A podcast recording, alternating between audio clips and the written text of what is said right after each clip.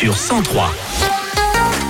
6h10, 100% réveil, 100% réveil. Bonjour, bon réveil et merci d'être avec nous sur 100% jeudi 22 février. Bonjour Karine. Salut Fred, salut à toutes et tous, il est 7h pile, tiens dis donc, il y a Inigo Quintero qui arrive sur 100%. Tous les matins, le 100%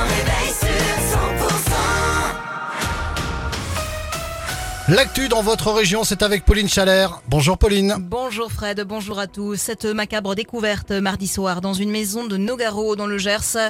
Le corps sans vie de deux octogénaires ont été retrouvés. Une femme de 83 ans et un homme de 84 ans retrouvés à leur domicile. On ne connaît pas encore les circonstances du drame. Une enquête est en cours. Malgré les annonces de Gabriel Attal, les agriculteurs maintiennent la pression. La 62 reste bloquée entre Agen et Montauban. Du lisier a été déversé au niveau du péage de Castel-Sarrazin. Dans le Gers, des convois de tracteurs ont été observés hier dans les rues d'Auch jusqu'à minuit. 11 cibles ont été identifiées, des bennes de fumier, des pneus, des bas de paille ont été déversés. Les agriculteurs de la coordination rurale partis manifester en Béarn, eux, sont rentrés hier soir dans le Gers. Et les agriculteurs du Lot qui s'apprêtent à remettre le couvert à leur tour. Les jeunes agriculteurs euh, du 46 donnent rendez-vous demain matin 9h30 à Cahors au rond-point Rogour et à Trium euh, pour des barrages filtrants et opérations escargot. Un autre rendez-vous est fixé à midi devant le pont Valentré. Et ce mercredi, malgré les annonces de Gabriel Attal, les paysans au Garonnais sont allés vérifier la provenance des produits au Leclerc Blagnac, l'occasion de quelques coups de gueule. Exemple concret avec Luc, membre de la FDSEA, tenant un paquet de pâtes entre les mains, il nous affirmait que le blé est en provenance d'Amérique du Nord, traité au glyphosate. Pour les agriculteurs français, eux, ce produit est très réglementé. Ce produit aujourd'hui, la pâte, c'est consommé par les Français. Aujourd'hui, c'est vendu sous la marque repère de Michel-Édouard Leclerc et c'est de la merde qu'on fout dans l'assiette des Français. Voilà le terme aujourd'hui. Parce que les agriculteurs, ils ne sont pas là que pour leur revenu. Ils sont pour là pour expliquer aux consommateurs qu'aujourd'hui, euh, il y, a, y a de la merde dans l'assiette des Français. Et nous, c'est ce qu'on ne veut pas demain. Voilà. Et un mois après le début de la grogne, Gabriel Attal a récapitulé les engagements déjà pris par le gouvernement pour les soutenir et a annoncé quelques nouvelles mesures sur les visas ou les pesticides.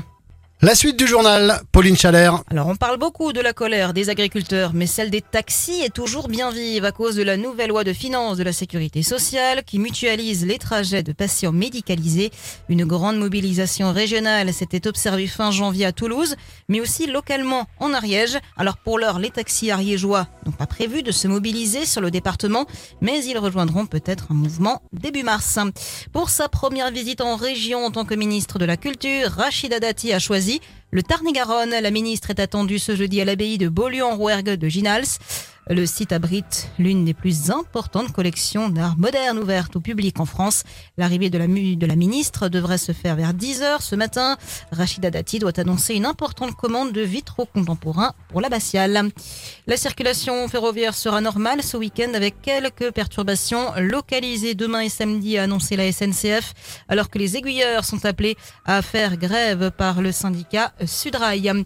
Finalement, Alex Burin ne jouera pas avec les Bleus ce dimanche contre l'Italie dans le tournoi Destination. Le pilier droit d'Agen fait partie des joueurs mis à disposition de leur club par le staff du 15 de France, synonyme de son départ de Marcoussis. Et vers une nouvelle offensive de l'hiver, très attendue en montagne, une perturbation doit traverser la région d'ouest en est à partir de ce jeudi soir, avec le retour des précipitations et des flocons dès les 1000-1200 mètres d'altitude. Puis une vingtaine de départements restent en vigilance orange pour vent violent dans le nord de la France, mais les Hautes-Pyrénées et les Pyrénées-Atlantiques viennent de passer en orange. C'est du jaune pour euh, vent sur euh, l'Ariège, le Tarn-et-Garonne, le Gers, le Lot ou le Lot-et-Garonne. Et dans le reste de l'actualité, Pauline. De violents combats entre Israël et le Hamas ont secoué la bande de Gaza, plongée dans une catastrophe humanitaire, pendant que de nouveaux pourparlers en vue d'une trêve